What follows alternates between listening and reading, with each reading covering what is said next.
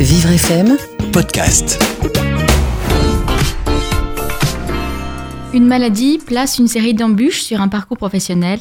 Elle peut cependant être vécue comme une opportunité de se réaliser différemment.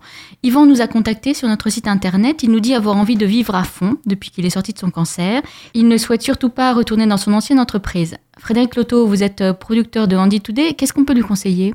Eh bien, de créer son entreprise, c'est le plus simple de considérer que c'est une chance effectivement pour lui que d'avoir eu des embûches, à condition qu'il les ait surpassées et qu'il ait les, capacités à continuer de les surpasser évidemment. Mais comme on dit assez couramment, toute expérience est bonne à prendre, à condition de savoir quoi en faire derrière. Donc quoi en faire effectivement création d'entreprise, euh, ou alors après, dans, dans s'il a des compétences particulières, il peut aussi aller euh, aider les autres. Euh, tout simplement dans des associations ou des structures où il va apporter du bien-être et du savoir.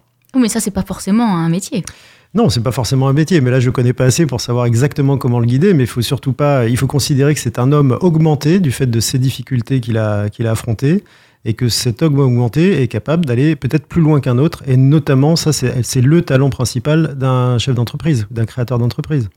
Alors, euh, on ne sait pas effectivement s'il veut créer son entreprise, mais s'il veut juste changer de voie. Euh, est-ce qu'il peut euh, profiter d'une formation, demander, euh, demander à, Pôle emploi ou à Cap emploi de bénéficier d'une formation particulière oui, bien sûr. Mais a fortiori, si il est en train de recroquer la vie et qu'il a envie de la dévorer à pleines dents jusqu'au bout. Donc oui, effectivement, c'est le moment ou jamais de se reconvertir, de créer ou d'imaginer d'être artiste ou de faire le tour du monde en bateau s'il le souhaite. Écoutez, j'espère qu'il nous écoute et qu'il nous entend, qu'il va avoir envie de faire ça. Est-ce que, à votre avis, on doit parler d'une maladie qui a pu interrompre un parcours professionnel lors d'un entretien d'embauche? Ça peut arriver. Alors, il n'y a pas un entretien d'embauche type. Euh, chaque entretien d'embauche dépend et du recruteur et du, euh, et du candidat. C'est quand même une relation euh, interpersonnelle. Il y a un émetteur et un récepteur et c'est jamais le même. Donc, forcément, ça peut dévier dans un sens ou dans un autre. Si l'opportunité se présente et si tout le monde est à l'aise, on peut en parler. Il n'y a pas de raison.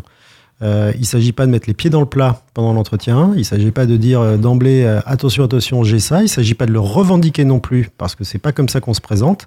Mais en tous les cas, si le sujet vient notamment sur le, sur le thème de l'adaptation éventuelle du poste de travail, des horaires, des missions ou des lieux de travail, dans ce cas, il ne faut pas hésiter effectivement à en parler. Vivre FM podcast.